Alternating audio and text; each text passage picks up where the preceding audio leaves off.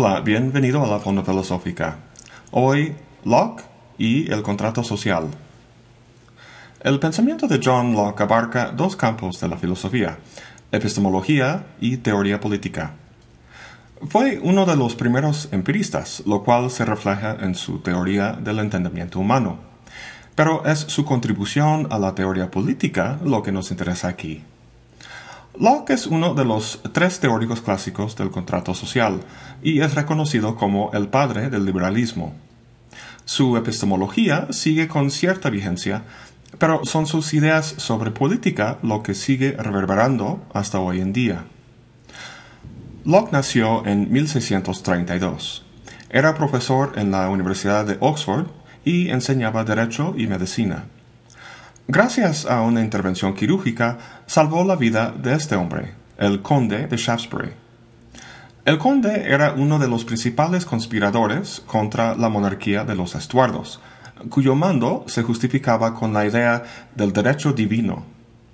De ahí en adelante el conde tuvo a Locke como consejero político, y fue en el contexto de su asociación con el conde que Locke escribió dos tratados sobre gobierno, cuyo subtítulo dice en el primero, los principios y fundamentos falsos de Sir Robert Filmer y sus seguidores son detectados y derribados.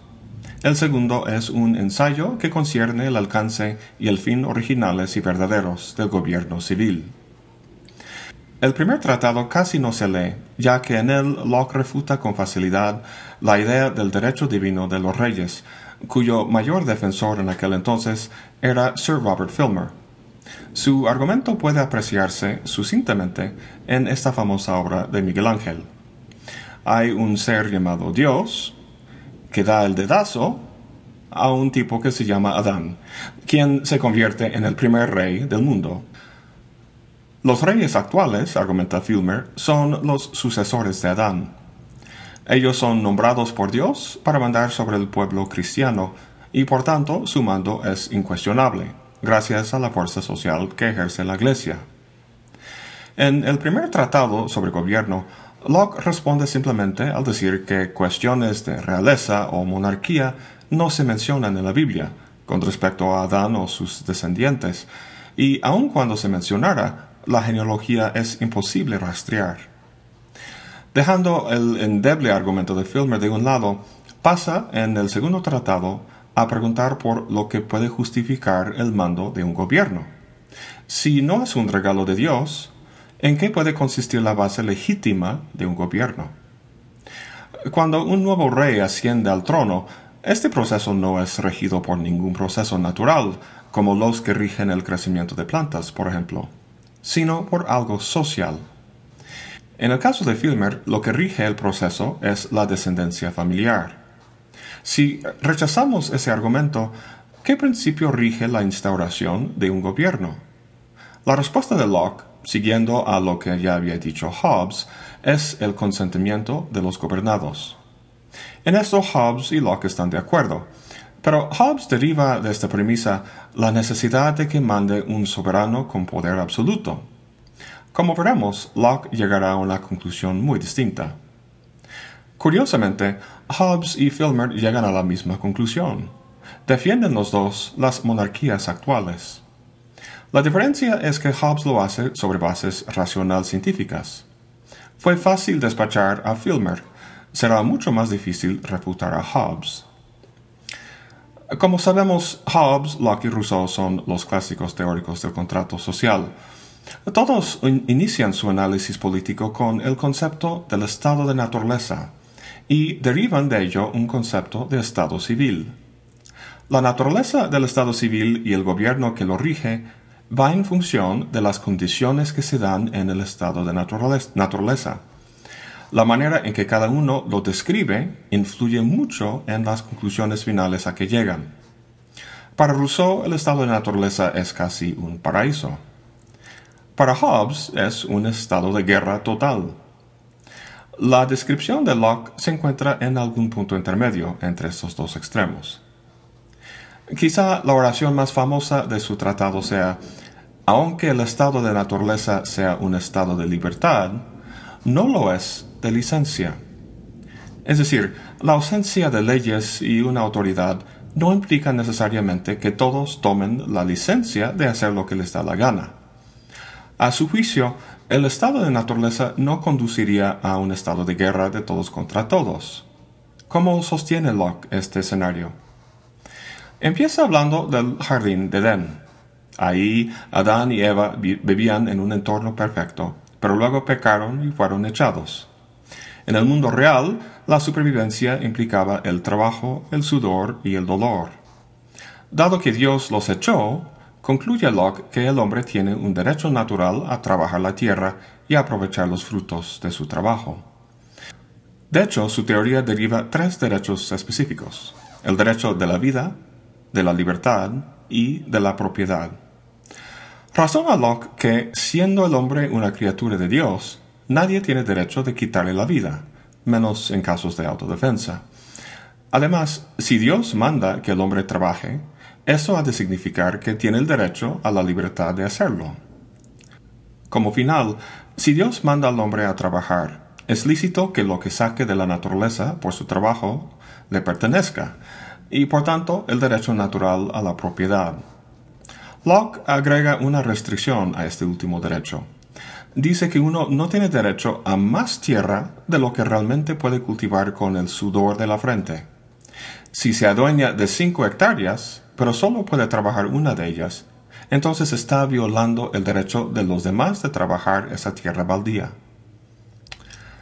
Bueno, el argumento hasta ahora está formulado en términos religiosos, que por la época en que escribió el texto tenían mucho peso.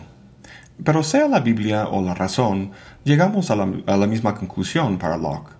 Además, nuestra razón nos dice que los demás tienen los mismos derechos, por lo que tenemos la obligación de respetar los derechos de los demás.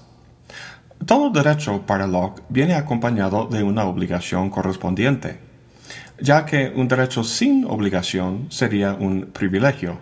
Por ejemplo, el derecho a un salario sin la obligación de trabajar. Locke llama esos derechos naturales, lo cual hace que sean universales, ya que si no fueran universales dejarían de ser naturales. Es el reconocimiento racional de las obligaciones que acompañan a los derechos y el hecho de que sean universales lo que hace que el estado de naturaleza sea social en vez de un caos bélico. Es decir, al reconocer esto, los hombres pueden relacionarse entre sí sin la necesidad de un gobierno. Todo esto suena muy optimista, como si los hombres siempre actuaran de acuerdo con las exigencias de la razón. Pues Locke no está tan optimista. Reconoce que el hombre no es un santo, sino caído y pecador, y que habrá violaciones de esos derechos. Por eso agrega dos derechos más, el de juzgar y el de castigar. Aún así, le resulta rebuscada la idea de que caeríamos en una guerra terrible. El punto que quiere hacer es que el estado de naturaleza ya es un estado social. Los hombres pueden relacionarse entre sí sin la necesidad de leyes y autoridades. Da dos ejemplos interesantes de esta socialidad no gubernamental, el lenguaje y el dinero. El valor y el significado de estas dos cosas brotan de un nexo social y preceden a la existencia del Estado. En el caso del lenguaje, fíjense que muchos idiomas tienen academias que pretenden controlar y regular el idioma, como la Real Academia Española y la Académie Française. Esta última autoridad se ha quejado mucho de cómo el inglés y el Internet, por ejemplo, están cambiando el francés. Establecen leyes y denuncian a los que lo hablan mal, pero es un ejercicio ridículo, ya que los lenguajes no son artefactos en un museo, sino organismos vivos que cambian y evolucionan, y lo hacen no de acuerdo con reglas y leyes, sino con el uso mundano del idioma en una sociedad. El ejemplo del dinero, específicamente el oro, es interesante, dado que tiene consecuencias que lleva a Locke a discreparse de Hobbes con respecto a la cuestión de la habilidad natural es que para Hobbes es imprescindible que en el estado de naturaleza los hombres tengan una igualdad en cuanto a sus capacidades naturales de combate. Habrá ligeras desigualdades, o sea, algunos pueden ser más fuertes que otros, pero esos otros serán más listos. y así ninguno dominará completamente al otro. Si no fuera así, no habría una guerra de todos contra todos, y la imperante necesidad de crear una sociedad civil. Para Locke, esta ligera desigualdad es importante, ya que lo que le interesa a él en su análisis no es la supervivencia, sino la fortuna. En este caso, habrá los que son un poco más emprendedores y trabajadores que otros, y estos adquirirán más oro. Esta situación, debido a la naturaleza del oro, conducirá a importantes desigualdades. Si se acuerdan, dijimos que Locke limita la cantidad de tierra que uno puede poseer a aquella que efectivamente puede trabajar y mezclar, por así decirlo, con su sudor. El problema es que el acuerdo de poner un valor en el oro alteró el estado de naturaleza al eliminar las restricciones naturales a la acumulación de propiedad.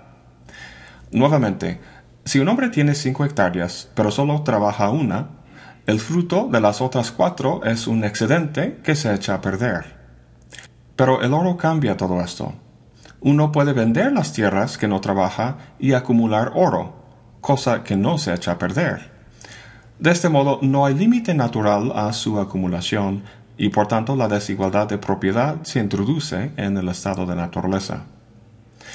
Estos ejemplos del lenguaje y el oro sirven para mostrar que el estado de naturaleza es inherentemente social antes de la creación de un estado político con leyes y autoridades.